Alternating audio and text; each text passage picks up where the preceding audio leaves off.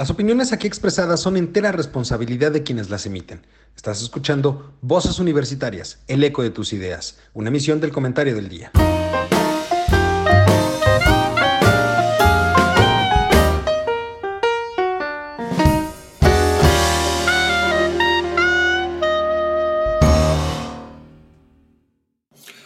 Hola, ¿qué tal mi querido público culto y conocedor que como cada martes nos acompaña en este programa Voces Universitarias?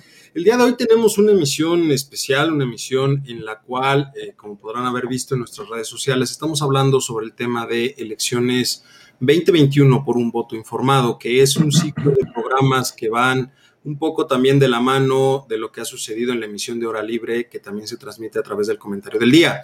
La idea es... Eh, pues invitar a diferentes candidatos para diferentes puestos y poder platicar con ellos y acercarnos un poco más a cuáles son sus propuestas, qué es lo que buscan en un momento dado y así de esa forma tomar la decisión de un voto más informado. Al respecto, el día de hoy eh, me acompañan mis queridos amigos, compañeros y colegas. Doctor, ¿cómo estás? Muy buenas tardes. Bien, bien, muchas gracias. Qué gusto tenerte por aquí. Carlos, ¿cómo estás? Muy buenas tardes. Hola Lalo, ¿cómo estás? Qué gusto ya poderme reincorporar otra vez al programa. Este, y hoy con un programa muy, muy especial. Así es, y haciendo un crossover en esta ocasión con motivo del ciclo de conferencias, tenemos a Ana Paula Alinas de Hora Libre. Ana Paula, ¿cómo estás? Muy buenas tardes. ¿Qué onda, prof? Estoy muy bien, muchas gracias. Muy emocionada de estar aquí con, con los grandes, las eminencias de voces universitarias y sobre todo con el invitadazo que traemos hoy. Muchísimas gracias. Y por supuesto, permítanme presentarles a nuestro invitado del día de hoy. Él es el maestro Eduardo Contró. Eduardo Contró, que es candidato independiente para la alcaldía de Miguel Hidalgo. Candidato, ¿cómo estás? Muy buenas tardes. Excelente. Muchísimas gracias por la invitación. Felices de estar aquí y nosotros, para nosotros, un gusto tenerte por aquí en este tu programa. Oigan, pues déjenme un poquito dar eh, contexto, déjenme presentarles eh, al, candidato propiamente. ¿Quién es, quién es Eduardo Contró?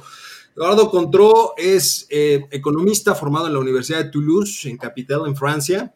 Estudió la maestría en políticas públicas en la Herit School of Governance en Berlín, en Alemania, con una estancia académica en Sao Paulo, en Brasil. Dentro del país ha laborado en la auditoría investigadora del Instituto Federal de Telecomunicaciones, ha sido asesor del Fondo PYME en la Secretaría de Economía y eh, se desempeñó como director de proyectos estratégicos en el Secretariado Ejecutivo del Sistema Nacional de Seguridad Pública, que es un organismo, un órgano desconcentrado de la Secretaría de Seguridad Pública y Protección Ciudadana. Recientemente publicó el libro Favor de leer antes de opinar, el ABC de la política mexicana, y en el cual figura en el top de ventas del portal de Amazon en el ámbito de políticas públicas, así como de política y gobierno. Desde el 12 de octubre eh, comenzará a impartir el diplomado Política para Principiantes en el Instituto Mexicano de Contabilidad, Administración y Finanzas y, como ya lo mencionábamos, candidato independiente a la alcaldía de Benito, perdón, de Miguel Hidalgo. Candidato, nuevamente un gusto tenerte por aquí y pues si te parece, eh, me gustaría que dividamos un poquito el, programa. Primero, eh, cederte obviamente la palabra para, para que te presentes o para eh, escuchar un poquito sobre de ti y ya después entrar un poquito en materia para hacerte algunas preguntas que yo creo que todos tenemos relacionados con, con, tu, con tu candidatura, con tu campaña. ¿Te parece? Claro que sí, por supuesto. Adelante. Has estimado. Gracias por la invitación de nuevo. Eh, como pues tuviste la eh, amabilidad de leer mi currículum, mi estimado, pero más que eso, más de dónde yo he trabajado, qué he hecho y demás, antes que todo eso soy un ciudadano, ¿no? Soy un, un vecino de la alcaldía Miguel Hidalgo que, que busca participar, que si bien siempre ha participado, hoy decidió hacerlo en el ámbito de la política y, bueno, yo decidí ser candidato independiente precisamente porque yo no veía muy claro que los partidos políticos vieran por los intereses de nosotros los ciudadanos. Entonces, nosotros vecinos, distintos liderazgos, nos planteamos la posibilidad de, contender por la vía independiente y aceptamos el reto. Afortunadamente, Miguel Hidalgo tiene una población eh, que se interesa en las elecciones, que participa en la vida cívica de la alcaldía y del país, y han sido ellos mismos quienes nos han llevado, acompañado en, en este proceso desde el día uno, ¿no? Entonces, Em, no es Eduardo, es más bien un grupo de ciudadanos quienes ahorita están abanderando esta candidatura y que déjame decirte, es de las pocas candidaturas independientes a nivel nacional que hay, ¿no? Tanto por el hecho de tratarse de una elección intermedia, tanto por el hecho de la situación sanitaria en la que vivimos hoy en día, las candidaturas eh, independientes o ciudadanas o legalmente, como se dice, sin partido, son escasas a nivel nacional. Entonces, Em, esto es algo que a mí, por un lado, me entristece y me preocupa a nivel nacional de México, pero por otro lado, me enorgullece eh, la, participación y el activismo que ha habido en la alcaldía. Este, eso, es, eso es lo que nos tiene hoy en día y que nos tiene, incluso me voy a atrever a decirlo, arriba ya de ciertos partidos políticos en las encuestas. Entonces, es el proyecto, sí, que abandera Eduardo y que lidera Eduardo, pero que está hecho por y para los ciudadanos de la Miguel Hidalgo. Súper. Eh, oye, candidato, yo quisiera eh, empezar un poquito eh, preguntándote, como bien lo mencionabas ahorita, es Eduardo, ¿no? Tocayo, por cierto. Es este, e, es Eduardo, es el ciudadano. en ese sentido, ¿por qué tomar la decisión? ¿Por qué irte por una candidatura independiente y no tratar de buscar eh, el, apoyo o el arropo, digamos, de una, de una institución eh, política. ¿Por qué esta situación? Precisamente por ese, ese abismo que hay entre los partidos políticos y la ciudadanía misma. ¿no? Nosotros, eh, a lo largo de la historia de la alcaldía del país, hemos visto cómo los, los partidos políticos responden primero a sus intereses, eh, primero a ellos como individuos, después a sus intereses como partidos políticos y en tercer lugar, si algo sobra y algo queda, pues entonces sí para la ciudadanía. Entonces, no, no nos sentíamos identificados con alguno que representara esto de las alianzas y cómo los chapulineos de distintos actores se fue dando, es algo que, de alguna manera eh, estamos muy en contra, por decirlo eufemísticamente, y, y, bueno, como te decía, afortunadamente en Miguel Hidalgo hay ciudadanos muy comprometidos que, que, ya intentaron izquierda, derecha, centro, un partido, un color, otro color en Miguel Hidalgo y, no vemos muy claro precisamente que la alcaldía sobresalte todo el potencial que tiene. Como ustedes bien decían al inicio de la transmisión, Miguel Hidalgo es el corazón de la capital, tiene el potencial económico, humano, diplomático, inclusive, eh, para ser referente a nivel no solo nacional, a nivel Latinoamérica, a nivel internacional, diría yo, pero no lo, no lo vemos así, no es así desafortunadamente. Entonces, eso es lo que queremos traer precisamente a la alcaldía, queremos traer ideas frescas, perfiles eh, frescos, eh, ideas innovadoras, ideas del siglo XXI en ese sentido y creemos que una candidatura independiente que no responda a los intereses partidistas es la mejor manera para llevarlo a cabo.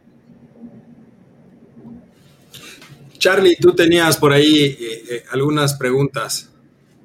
Fíjate que, que, lo oigo hablar y perdóname que te lo diga, Eduardo, soy muy franco, pero pues son las mismas campañas que traen todos los políticos. O sea, traer cosas nuevas, ideas nuevas. Eso de ideas nuevas eh, se lo escuché a Claudia en su elección pasada. ¿Por qué no pensar en ti como si estuvieras en el PRI, en el PAN o algo por el estilo? O sea, me extraña esa parte. No sé si me explico. No te entendí, Carlos, pero a ver, déjame decirte en ese sentido. A ver, ¿qué es lo que hacen los políticos? Normalmente prometen, se paran frente de una cámara y, y, dicen cómo van a cambiar el mundo, ¿no?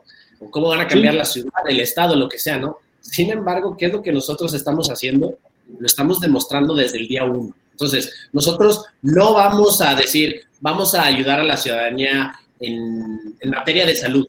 Vamos una colonia traemos especialistas, traemos médicos e impartimos conferencias que ayuden a, la ciudadanía en ese sentido. Justo este fin de semana pasado tuvimos una para respecto a la salud mental eh, derivado de la, del encierro del COVID.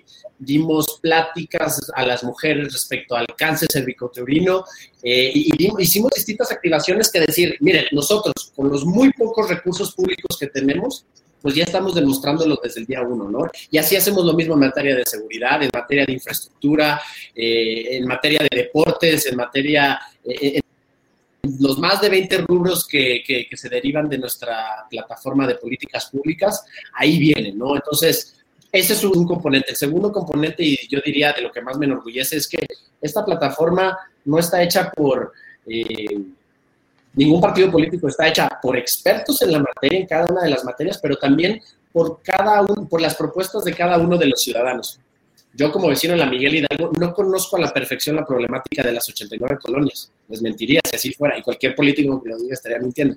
Sin embargo, sí me estoy rodeando de líderes vecinales, sí me estoy rodeando de ciudadanos que, me, que conocen mejor que nadie la problemática que hay en sus colonias y son ellos quienes me están ayudando a arrastrar el lápiz, quienes me ayudaron a hacer el diagnóstico y quienes me ayudaron a, hacer nuestras propuestas, ¿no? La alcaldía Miguel Hidalgo es muy heterogénea en, todos los sentidos y eso es precisamente lo que queremos.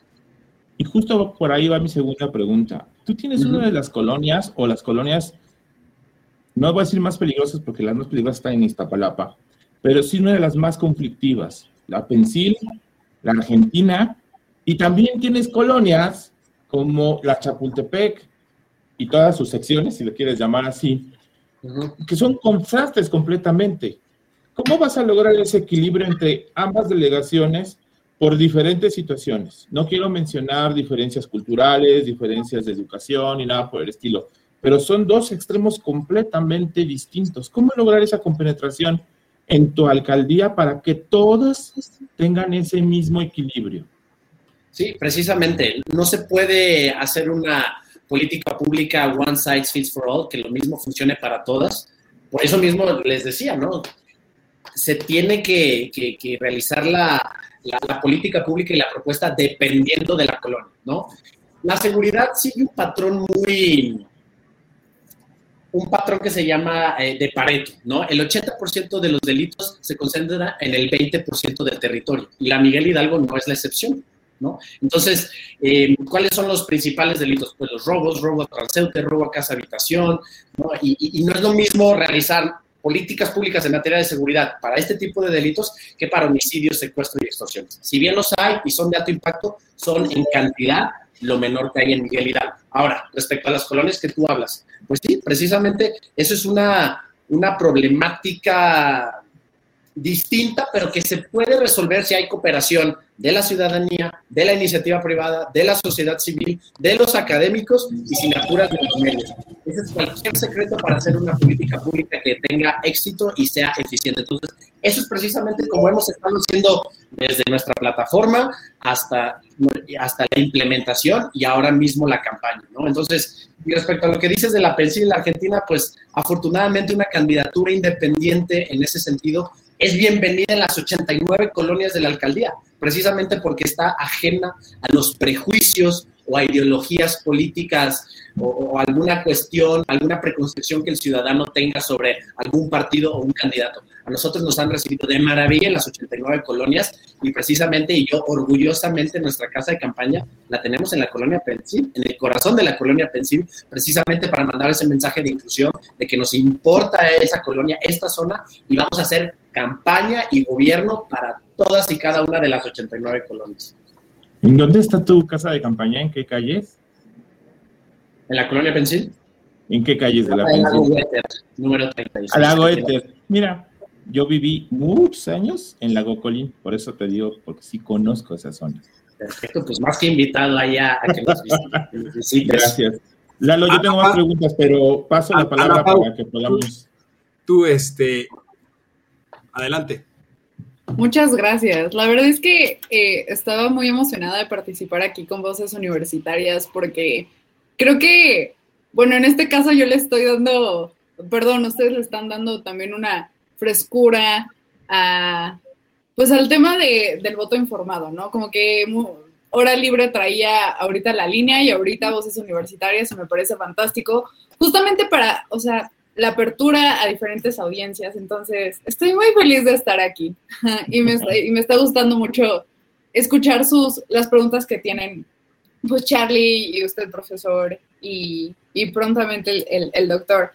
Y bueno, mi pregunta, Eduardo, para ti es, eh, bueno, ya sabes, el movimiento de la cuarta transformación está en todos lados, lo ves transpirando por todas las colonias, por todos los estados, por todos los gobiernos. Y mi pregunta este, para ti es la siguiente. ¿Cómo será, o sea, si tú llegas a la alcaldía, cómo serás un contrapeso contra esta cuarta transformación eh, que se pueda llegar a dar? A lo mejor los diputados locales ganan la mayoría por Morena y tú terminas siendo alcalde por alguna situación una, ¿cómo estaría el tema de la coordinación entre los diferentes poderes que hay pues en una alcaldía? Y también tú cómo fungirás como contrapeso para las personas, eh, perdón, para las diferentes políticas que se quieran llegar a implementar. Muy sencillo. Como te decía, afortunadamente una candidatura independiente no está sujeta a estos prejuicios o a estas ideologías políticas. Entonces, nuestra candidatura va a trabajar con absolutamente todas las personas que velen por el bien de México y de la alcaldía, sin importar el color, sin importar de dónde venga, siempre y cuando sea en esta tesitura. Entonces, em, así de sencillo, así de sencillo. Y con el que no, pues seremos contrapesos y alzaremos la voz y diremos lo que está mal y actuaremos correspondientemente, pero no por ser de un partido, por ser de algún otro partido, vamos a negarle a, a la ciudadanía algún beneficio, algún proyecto, algún programa, alguna política pública. Todo lo contrario, ¿no? Siempre y cuando sea para el bien de los Miguel Hidalguenses, nosotros vamos a colaborar con cualquiera que sea el agente o la persona o la institución o el partido político. Buenísimo. Creo que, creo que justo tocas algo muy importante que es el tema de, del apartidismo. O sea, como que sí los partidos políticos son importantes por temas de ideología, pero también a la hora de ya de, la implementación del gobierno, pues sí, sí, sí debería desvanecerse esos colores. La realidad es que pues a veces es, muy difícil, pero qué gusto que tú traigas esta, esa propuesta. Y la siguiente pregunta que te tengo ya para eh, pasar al, al, siguiente participante de voces universitarias, eh, para ti, ¿qué es lo que puedes aportarle a la ciudadanía que otro candidato o candidata a la alcaldía de la Miguel Hidalgo no puede aportar? Además de tu candidatura independiente y el apartidismo que, ya nos pues, mencionabas. Pues muchísimas cosas, empezando desde el hecho de que somos la única candidatura independiente que en verdad le abre los espacios a la ciudadanía para que participen, para que, tengas un, para que tengan una voz y una voto, una voz y un voto, perdón nosotros vemos cómo los partidos políticos eh, pues ya tienen sus cuotas, su gente, sus estructuras y a, pesar de que alguien tenga ideas geniales y demás, pues no siempre se les abre la puerta, ¿no? Que por definición un partido político eso debería de ser, ¿no? Es, eso en primer lugar, ¿no? Nosotros, cualquier persona que quiera aportar, y en ese sentido se le escucha a todos y se le da voz a todos, ¿no? En particular a los jóvenes que son quienes muchas veces batallan para encontrar un espacio donde se les escuche y se les dé una verdadera importancia y relevancia para expresar sus ideas, sus preocupaciones y crecer, ¿no? Yo ahora sí que como joven, como una persona que apenas tiene 30 años, pues eh, me ha abocado precisamente en eso y, sí eh, tiene un componente importante de, incentivar la participación ciudadana, porque hoy, por el motivo de la pandemia, mucha gente no quiere salir, mucha gente, eh, es, es fácil caer en la apatía, sin embargo, estamos tocando cada puerta, realizando cualquier conferencia virtual para, para, que esto se lleve a cabo, ¿no? ¿Qué más ofrecemos? Un componente, un componente y una visión internacional de hacer las cosas, ¿no? En México y más, más hoy en día se piensa que vivimos en una autarquía, en una isla ahí que, que no tiene interacción con el mundo y que así debe de ser y debemos encerrarnos a nosotros mismos, pero en el mundo hay grandes ideas, hay grandes proyectos que, no están esperando más que a ser implementados aquí en, México, ¿no? ¿no? No se requiere descubrir el hilo negro para, para mejorar la calidad de vida de nosotros, pero sí se necesita hacer esa gestión y esa visión para al respecto, ¿no? Como lo decía hace rato, que no sea Eduardo o un grupo cerrado de personas quienes desarrollen un plan de gobierno, que sea consensuado entre todas las personas que les afectan. Como les decía, ese es el secreto para una buena política pública. Entonces, eso es algo que ofrezco, que, que, todos van a tener una voz y una verdadera incidencia. Eh, desde, desde ahorita lo estamos demostrando en la manera que estamos haciendo la campaña y hacer gobierno no va a ser la excepción. Te lo agradezco mucho, doctor.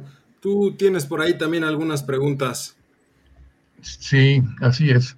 Yo me iría al fondo y al inicio de esta candidatura independiente. Yo no tengo la menor idea, y esa es mi pregunta, ¿cómo pensar que Eduardo, ¿qué es tu apellido, perdón?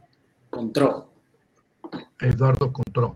Eso se parece a una bebida francesa, pero bueno, ok. Entonces, ¿cómo, cómo te eligen a ti? ¿Cómo desarrollan el, el proceso de que sea Eduardo Contró el, el candidato, digamos. Yo no tengo la menor idea. Sí tengo información de que por ahí ya hubo, no sé si en este periodo o en, algún otro anterior, un apellido inclusive de, digamos, de origen japonés de alguien que fue candidato independiente y ganó. No me acuerdo de qué partido. Kumamoto. Kumamoto. Kumamoto. Ok, de acuerdo.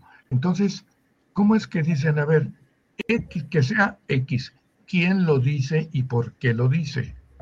Cualquier ciudadano o cualquier grupo de ciudadanos y de, o de futuros concejales puede levantar la mano para ser primero aspirante a una candidatura sin partido. Cualquiera lo puede hacer. Hay que cumplir ciertos requisitos eh, burocráticos, hay que elegir una planilla de ciudadanos, de ciudadanos o potenciales concejales que, acompañan al, candidato en este sentido. Y después hay que reunir miles de firmas. Dependiendo del listado nominal de la demarcación, cualquiera que sea en el país, es el número de firmas que hay que juntar.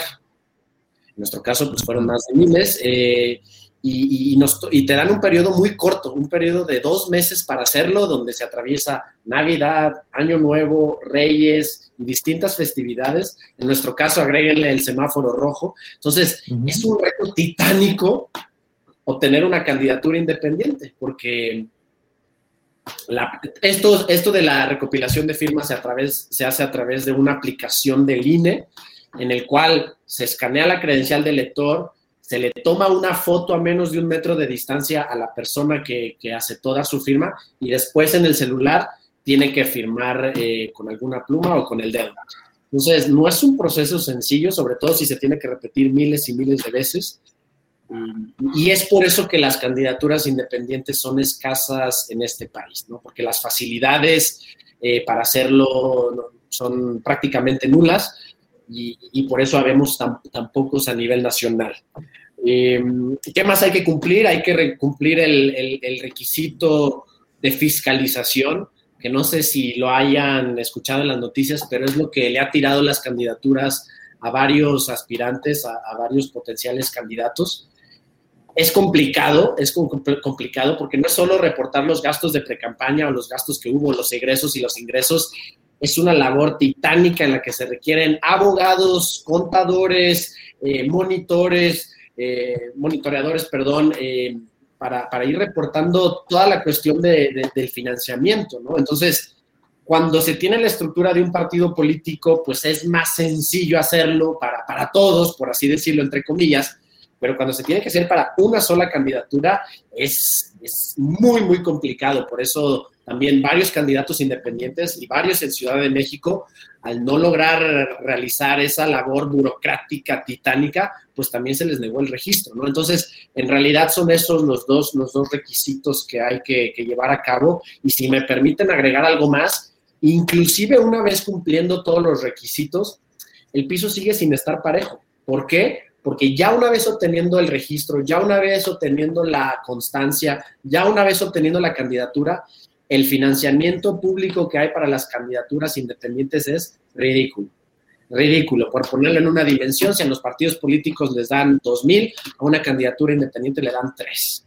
más o menos así está equiparado la, desigualdad o la inequidad en, materia de las campañas.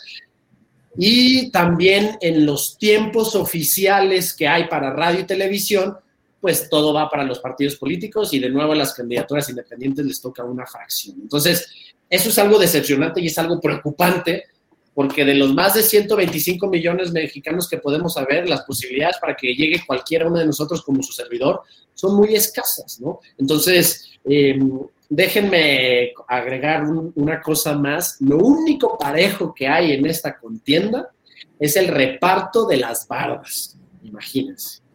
A lo largo de la Ciudad de México hay bardas públicas, entre comillas, donde se, se les permite a los candidatos poner su logotipo, su nombre, y eso es lo único que se reparte de manera equitativa, los metros y los espacios para, hacer publicidad en ese sentido, desafortunadamente. Entonces, así es, esa es la, respuesta a su pregunta, doctor. Eh, sí. No lo va a cambiar nadie más que nosotros los ciudadanos. Como nosotros vimos, no está en el interés de los partidos políticos cambiar eso, precisamente porque quieren monopolizar el poder o las candidaturas o las campañas.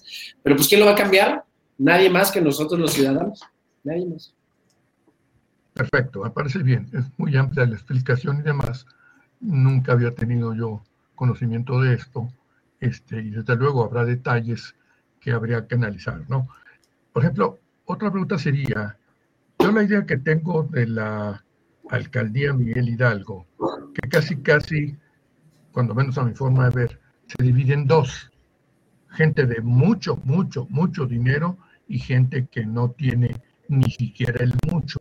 O sea, desde mi punto de vista, hay un contraste este, entre es en la colon, en la, en la alcaldía, perdón, que como que no va muy de acuerdo, porque si, dijéramos este Benito Juárez, pues hay más o menos se la lleva entre la clase media, clase media alta, etcétera, etcétera. Pero según la visión que yo tengo, me corrige si estoy mal, en, en Miguel Hidalgo no es así. Basta con que te diga pues que está Lomas de Chapultepec, que está Polanco, no sé quiénes.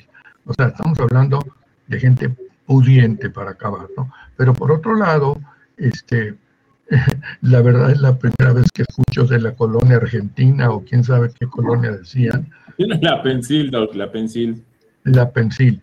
Yo no conozco más que del viaducto para acá, porque lo demás para allá es un un, rancho pavimentado y se acabó, ¿verdad? Entonces, mi área siempre ha sido el sur. Si me preguntas de Coyoacán, si me preguntas de Álvaro Obregón, eh, o sea, de las colonias de este lado, más o menos tengo una idea, ¿no? Pero la idea que tengo precisamente en Miguel Hidalgo es esa. ¿Es correcto mi, mi, digamos, mi comentario o va en ese sentido? A ver, por favor, ¿qué me podrías decir? Sí, es, es, correcto. Hay, hay un sector socioeconómico alto, hay un sector socioeconómico medio y un sector medio bajo. ¿Qué es lo que ha pasado en ese sentido? Que, cuando gana un sector, un candidato que es más afín a, una, a ciertas colonias, pues gobierna para esas colonias y viceversa. Cuando gana algún otro candidato, algún otro alcalde delegado, que es de alguna otra inclinación o ideología, pues gobierna para el otro. Entonces siempre está el, la mitad de la Miguel Hidalgo desatendida o, viceversa, ¿no? Entonces, eso es parte de lo que me lleva aquí, eso es parte de lo que me trajo hoy en día aquí, de decir, esto no puede continuar, se tiene que gobernar para las seis circunscripciones, para las 89 colonias, y por eso hemos estado haciendo campaña en todas y cada una de ellas, ¿no? Por eso precisamente eh, es mandar ese mensaje de... Sí. ¿Lo perdimos? Sí, a ver. Creo que se, nos fue un poquito la, señal. dame oportunidad, doctor se le fue tantito la, señal al, a Eduardo. Nada más danos oportunidad a ver si lo podemos volver a cachar. Ya regresó.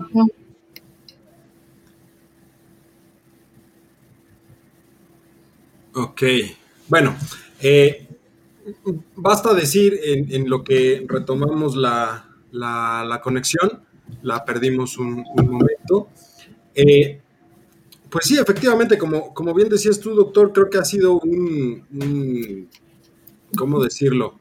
Un camino nada sencillo llegar a la, a la, candidatura independiente, pero también por el otro lado es el hecho de, este, ya estando, como bien lo mencionaba él, eh, en la candidatura, pues la disparidad que existe entre, entre los independientes propiamente, que son pocos a nivel nacional, efectivamente, y los partidos. Creo que el, abanico de, ideas que, se pueden manejar no son, no son los mejores en un momento dado, ¿no? Este, pero en este sentido, pues pocas, ¿quién, más lo, intenta ahorita? En realidad son pocos. Él, él tiene eh, como punteros ahorita, están... Eh, Yo te los digo si quieres. Romo, ¿no? Que lleva, es de, la alianza eh, de Morena, eh, Víctor Hugo Romo, que es de la alianza Morena PT Verde. Y luego viene Mauricio Tabé. Mauricio Tabé, que es del PAN PRI PRD. PAN PRI PRD. Y Tere Vale, que es de Movimiento Ciudadano. Son, digamos, los tres que más llevan este, la delantera en las encuestas, o en varias encuestas lo que presentan, ¿no? A ver, este, yo para terminar nada más, y además es lógico que yo tenga esta inclinación y que puede servir de mucho para la gente. ¿Me están escuchando? Sí, doctor. Sí,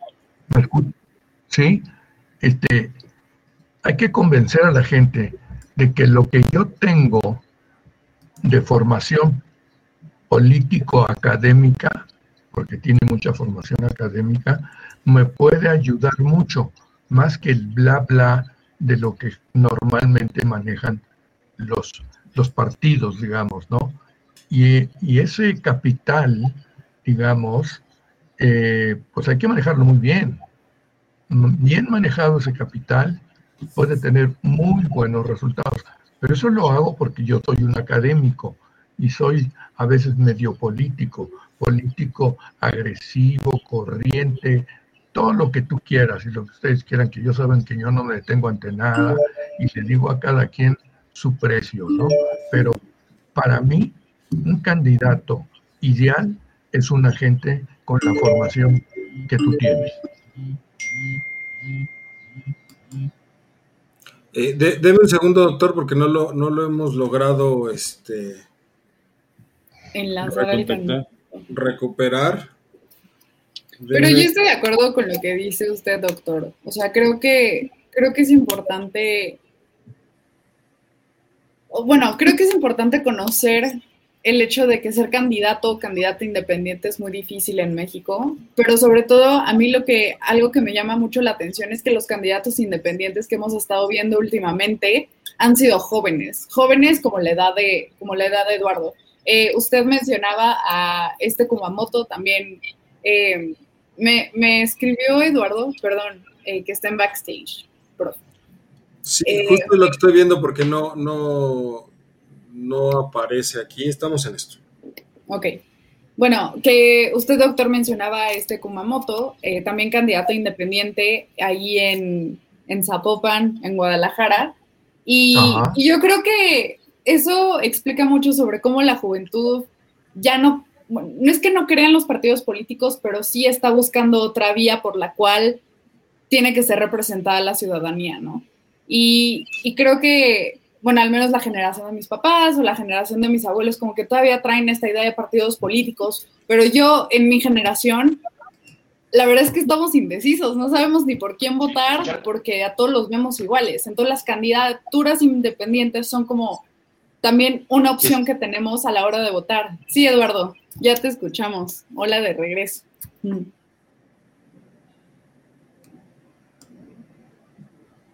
Ya estás por ahí, pero no te escuchamos. Te vemos bien, pero, no, te escuchamos. Escucha. Eh, eh, fíjate que una de las cosas que tienen los independientes, y esto antes de que Eduardo pueda conectarse a ver si me escucha, eh, uno de los mayores problemas que tienen es toda la maquinaria que los partidos políticos ya tienen para las campañas electorales. Todos los programas, las mesas, los grupos, o los grupos de apoyo, no quiero llamarle grupos de lucha porque eso es muy difícil, pero los grupos de apoyo que tienen atrás, formados por generaciones de padres, de hijos, que, llevan muchos años, exacto, y que se ha convertido en su medio de vida para que los grandes partidos tengan esta, eh, ¿cómo te puedo decir?, eh, organización para las campañas. Eso es lo que tienen, eso es lo que está sucediendo. A diferencia de, los candidatos independientes, que su estructura es muy pequeña y que apenas se está generando y que tienen que cubrir un puesto, dos, tres, con, un, con una persona para hacer ese tipo de situaciones. Ese es uno de los grandes retos que tienen los candidatos independientes ante las estructuras de los partidos políticos ya establecidos. Concuerdo totalmente. Hay una cosa también, perdón, perdón que, les quite más tiempo. Sí, doctor. Yo tengo contacto, como lo saben Eduardo, Eti Carlos y demás, con muchos jóvenes, con muchos jóvenes de diferentes niveles económicos, Universidad La Salle, en la UP, este, no sé. Eh, y la verdad a veces me da tristeza que los jóvenes les importa un soberano cacahuate la política. Y eso es un trabajo bastante arduo que se tiene que realizar. Jalarlos, explicarles, este, interesarlos en el tema. Digo, yo, yo, en las universidades, no, no, les vale. Yo me puedo desvivir ahí explicándoles muchas cosas teóricas, este, ejemplos de la vida real y te quieras y manden. Y, pues sí, a lo mejor, como dicen luego, sí, pues vamos a seguirle, ¿no? A ver qué pasa. Hay un gran desinterés por la juventud. Esa es mi opinión en cuanto a la cuestión política. A lo mejor no conozco el número de, digamos, de personas como esta niña que está aquí con nosotros, que por allá está leyendo Memín Pingüín o Memín Pingüín. este, no les interesa. Es triste, ¿verdad? ¿No? Y ahí hay que hacer mucho trabajo.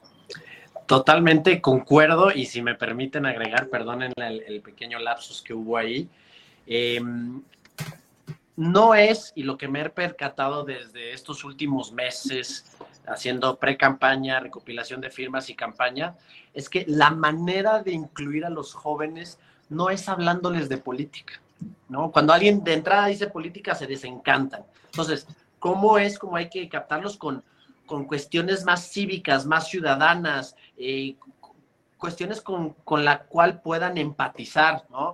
Llámese deporte, llámese arte, llámese cultura, llámese baile, llámese inclusive videojuegos. No me vas a dejar mentir, Ana Paula, pero en, nuestra conversación anterior, pues me preguntaban tus colegas de cómo vamos a hacer para los e-games y los videojuegos. Entonces, eso es, es, es ese abismo que hay entre el discurso nacional, entre la manera de hacer política y de hacer campaña, que es lo que hace que los jóvenes no quieran participar. Entonces, ¿qué es lo que se necesita? Si me permiten en ese sentido, pues alguien que entienda a los jóvenes, alguien que sea joven, alguien que, que, haya pasado por lo que ellos pasaron o que esté en sus zapatos y, y, que les hable más de sus preocupaciones, ¿no? De cómo encontrar un empleo, de cómo la política te va a ayudar. No se trata solo de participar porque sí, sino se trata de que ellos puedan encontrar dentro de la política eh, autorrealización, este, sentirse escuchados.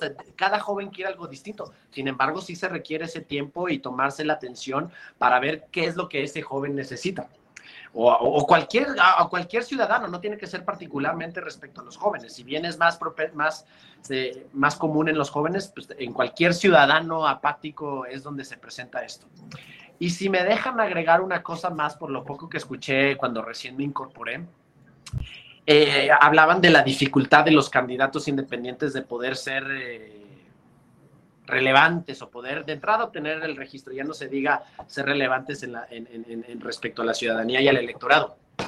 Lo que yo me he percatado, en lo, yo he tenido la oportunidad de vivir en siete países distintos unos más pobres y unos más ricos que México, más desarrollados, menos desarrollados. Y el común denominador que yo observé y después estudié y, escribí al respecto es que el, hecho de que una sociedad o un país sea exitoso, sea próspero, esté al beneficio de los ciudadanos mismos, es precisamente la participación ciudadana.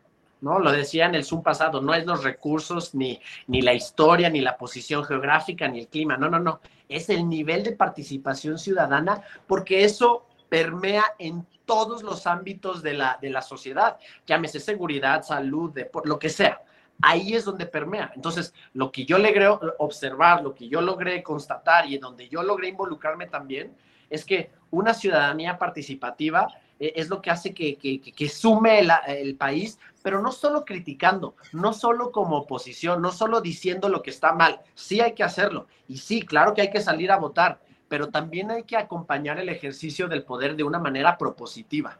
¿No? Diciendo eh, cómo podemos ayudar nosotros como vecinos, cómo podemos ayudar nosotros como ciudadanos, como un sector especializado, como la academia, perdónenme, pero ustedes que están en la academia no me dejarán mentir que la academia muchas veces, a pesar de que son quienes se dedican a estudiar y conocen de fondo alguna problemática, algún tema, cualquiera que sea la materia, cualquiera que sea la especialización, ustedes se dedican. Entonces, ¿qué mejor que, que, tenderle un puente, que escuchar a los expertos para desarrollar políticas públicas, ¿no?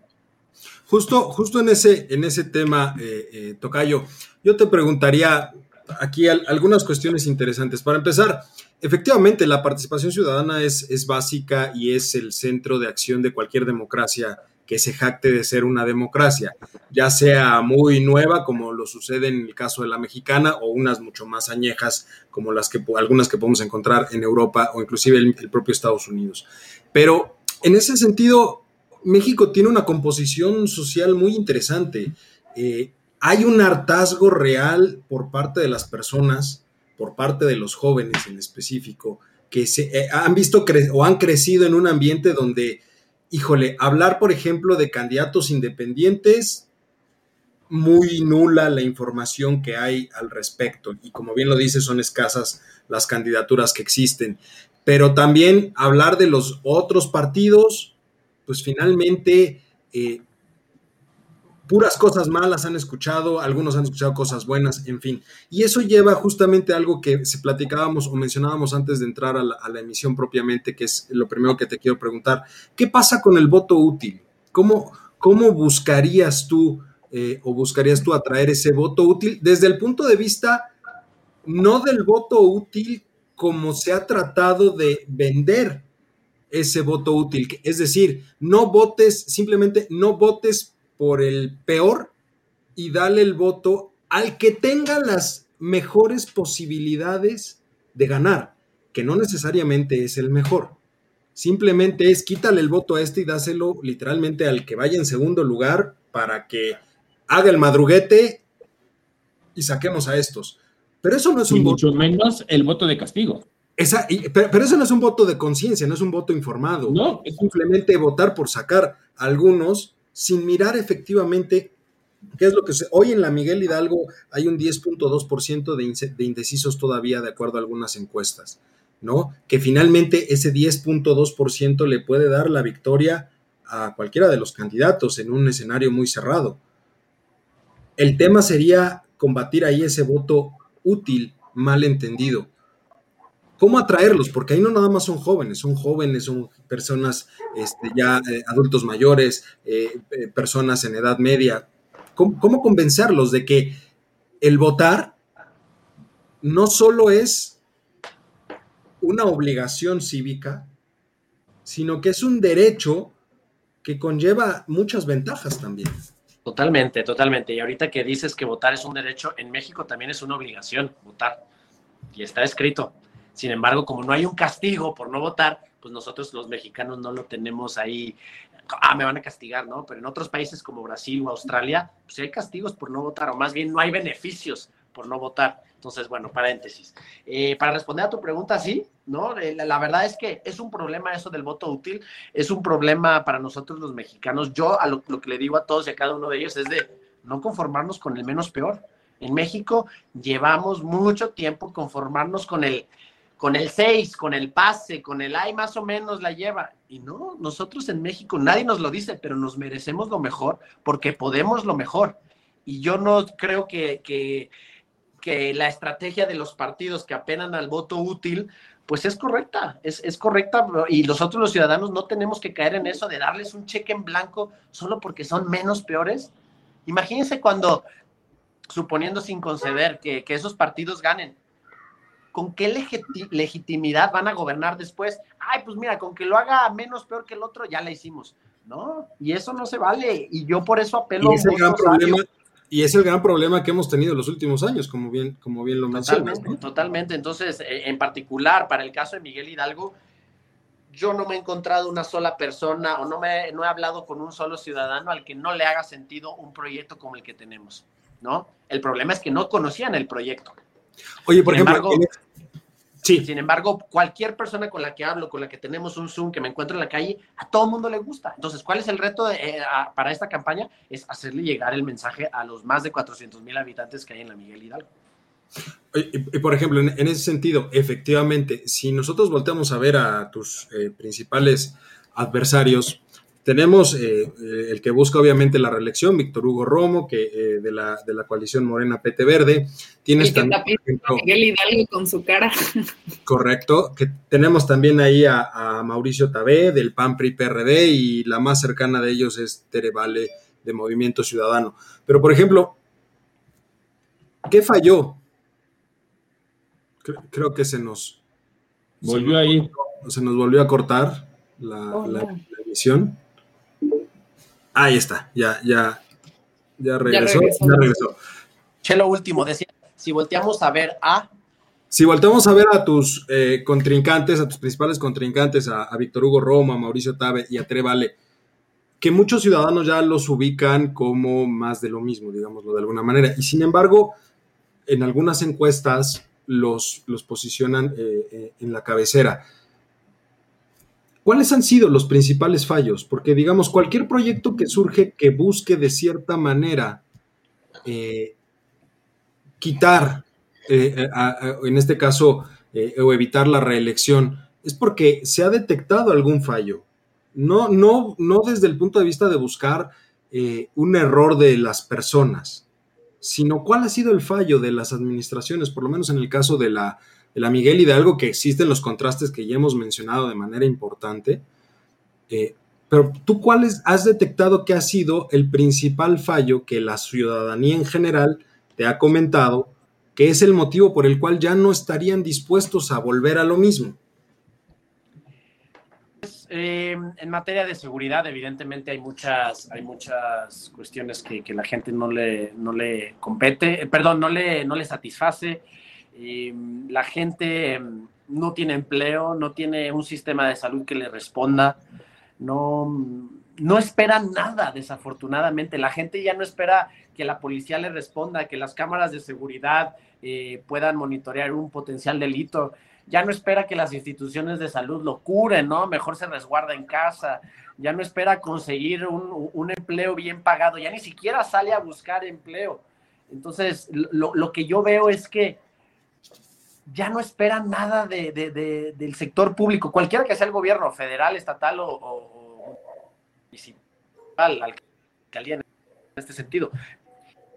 Entonces, eso es preocupante porque genera una apatía y un círculo vicioso de, como ya no esperan nada, menos menos salgo a votar, menos sigo las noticias.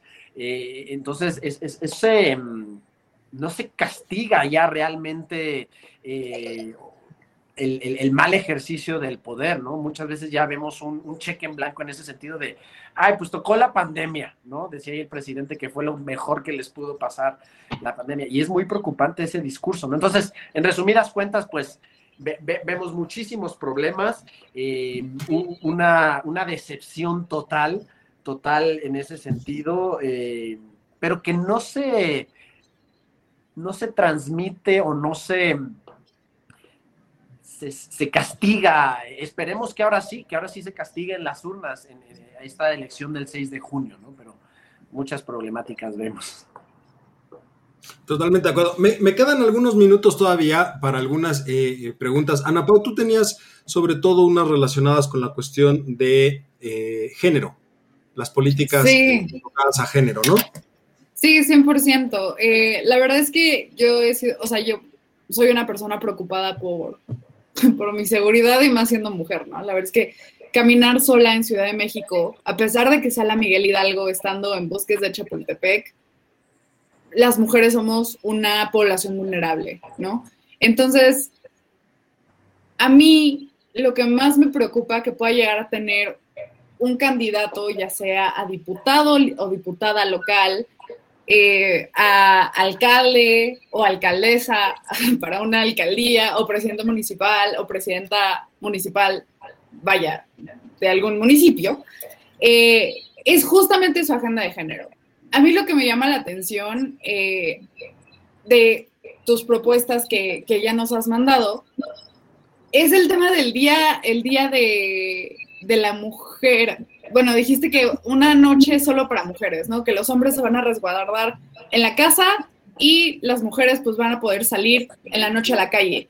¿Eso cómo funciona como una política que busca prevenir la constante violencia hacia las mujeres que hay en la calle? O sea, además de ser un día donde nos podamos sentir seguras, eso también cómo busca ser funcional a largo plazo para evitar que las agresiones nos pasen. Totalmente. Y sí, como tú bien dices, esa, esa propuesta en particular no está diseñada a que resuelva todas las problemáticas en materia de género que hay.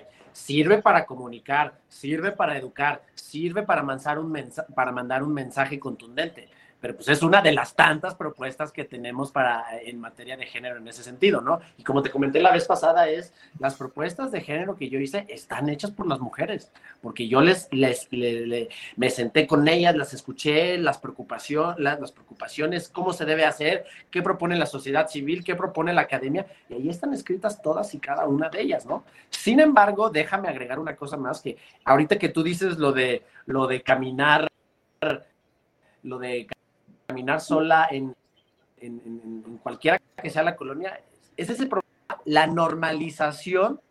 Entonces, no sé, pero muchas mujeres, pues siempre toman el carro y nunca, o las que, o las que no tienen auto, pues el taxi, o no salen. Y, y es un problema que normalicemos y nos acostumbremos a vivir en, en, en, cuestiones con las cuales no estamos de acuerdo y nos afectan día a día. Los baches, perdón que me desvíe ahorita rápido, pero no estamos acostumbrados a los baches y ya vivimos ya vivimos como, como si fuera normal tener hoyos en los cuales caen bicicletas completas en esos baches. Entonces, eso es contra lo que estamos en, contra. Y eso, sí, claro que es culpa de las autoridades, eh, pero es culpa de nosotros los ciudadanos por no estar ahí sin, sin quitar el dedo del renglón hasta que se resuelva. Entonces, esa normalización de los negativos, sea en tema de género, sea en tema de infraestructura, es algo por lo cual nosotros tenemos que, que actuar al respecto. ¿No? Y, les voy a decir algo también muy curioso que, me he percatado ahora en la alcaldía.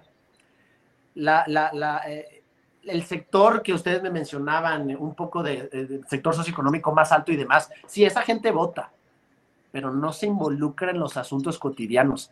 Son otras colonias como la Pensil, la Argentina, la, la, Popotla, la Nextitla, quienes están al pie del cañón porque pues ellos no, ellos no les por alguna extraña razón, son quienes más se involucran en los comités vecinales, en los copacos y demás, ¿no? Sobre todo las como ahorita mencionabas, Ana Paula, porque no ven su respecto. Entonces, eso es una sorpresa grata que yo me llevé, que, que en la Miguel Hidalgo hay un sector importante que para, y hay que seguirlos incentivando, y se necesita una alcaldía y autoridades que les den juego, que les den pie, que los escuchen, que tengan un, un, un rol importante en la, en la toma de decisiones.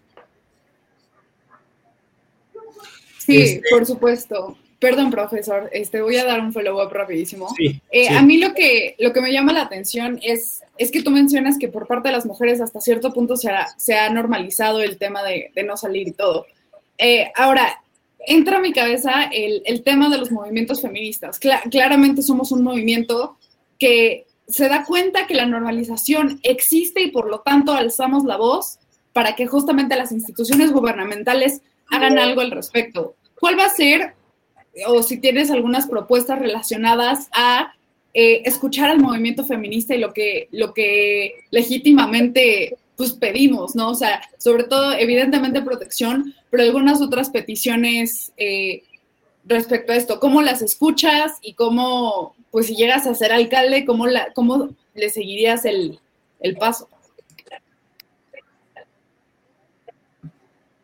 Sí, mira, aquí hay una... problemática o una... No, no se vale las mujeres que están en absolutamente todo su derecho de exigirlo y están en lo correcto de lo.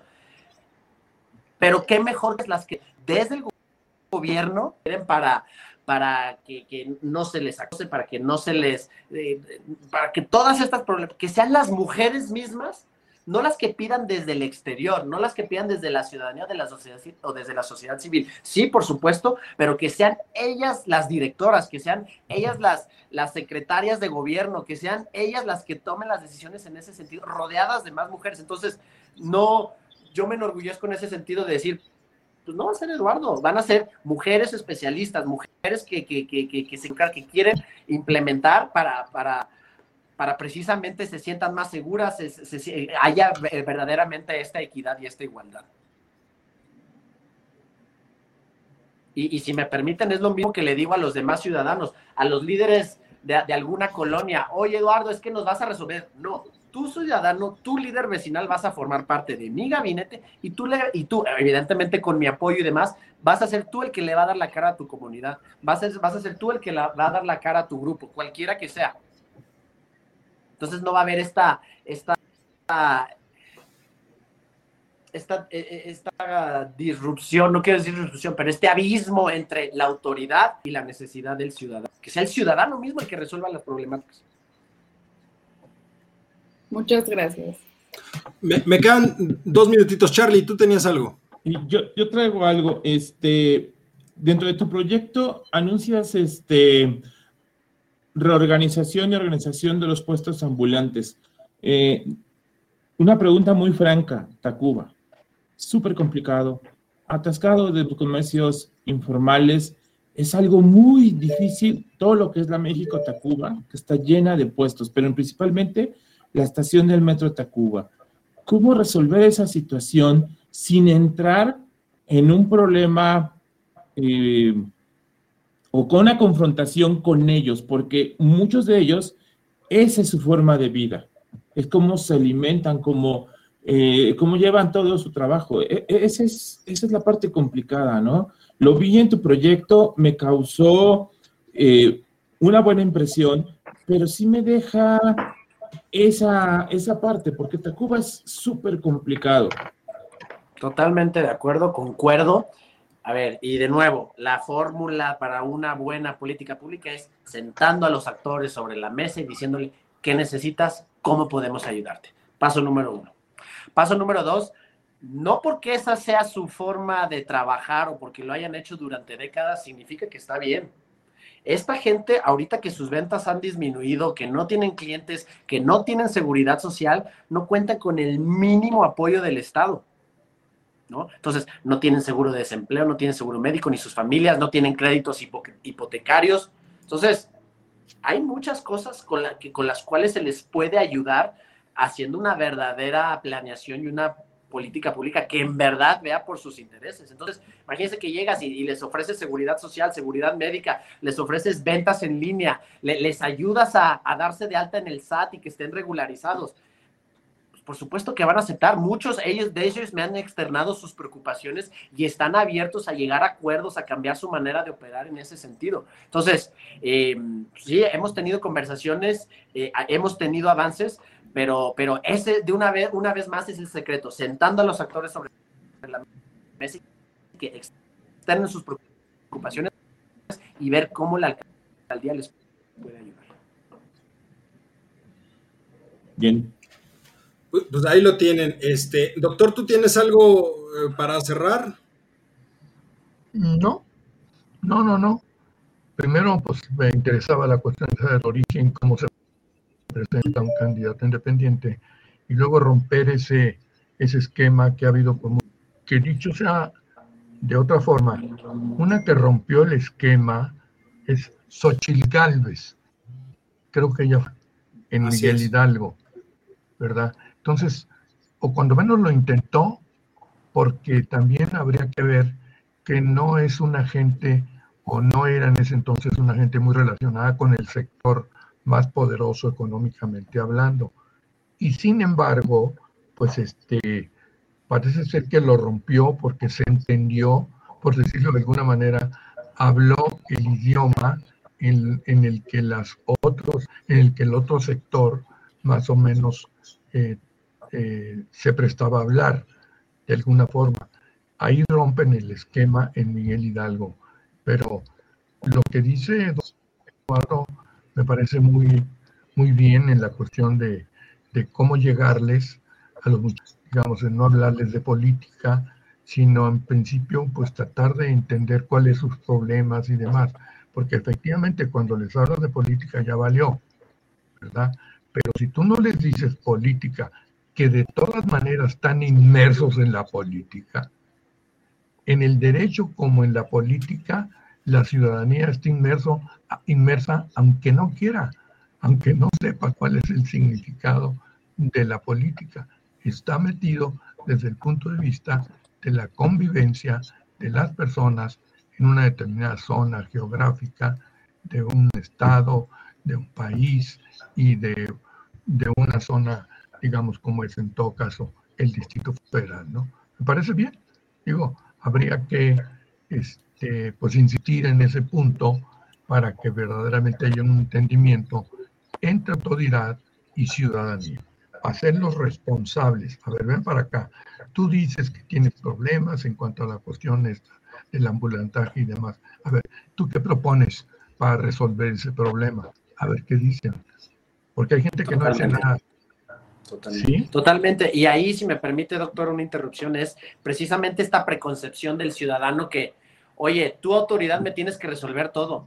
Y es falso, ese, es, ese es parte del problema. No, no, no, el ciudadano tiene que, involucrarse y, la autoridad, pues todos aquí somos testigos de que la autoridad no puede resolver todo y está sobrepasada. Entonces, concuerdo mucho con usted en ese sentido. Totalmente de acuerdo. Pues ahí lo eh, tiene. Eduardo, perdón, Lolito. Perdón, Lolito. Eduardo, ¿nos puedes compartir tus redes sociales?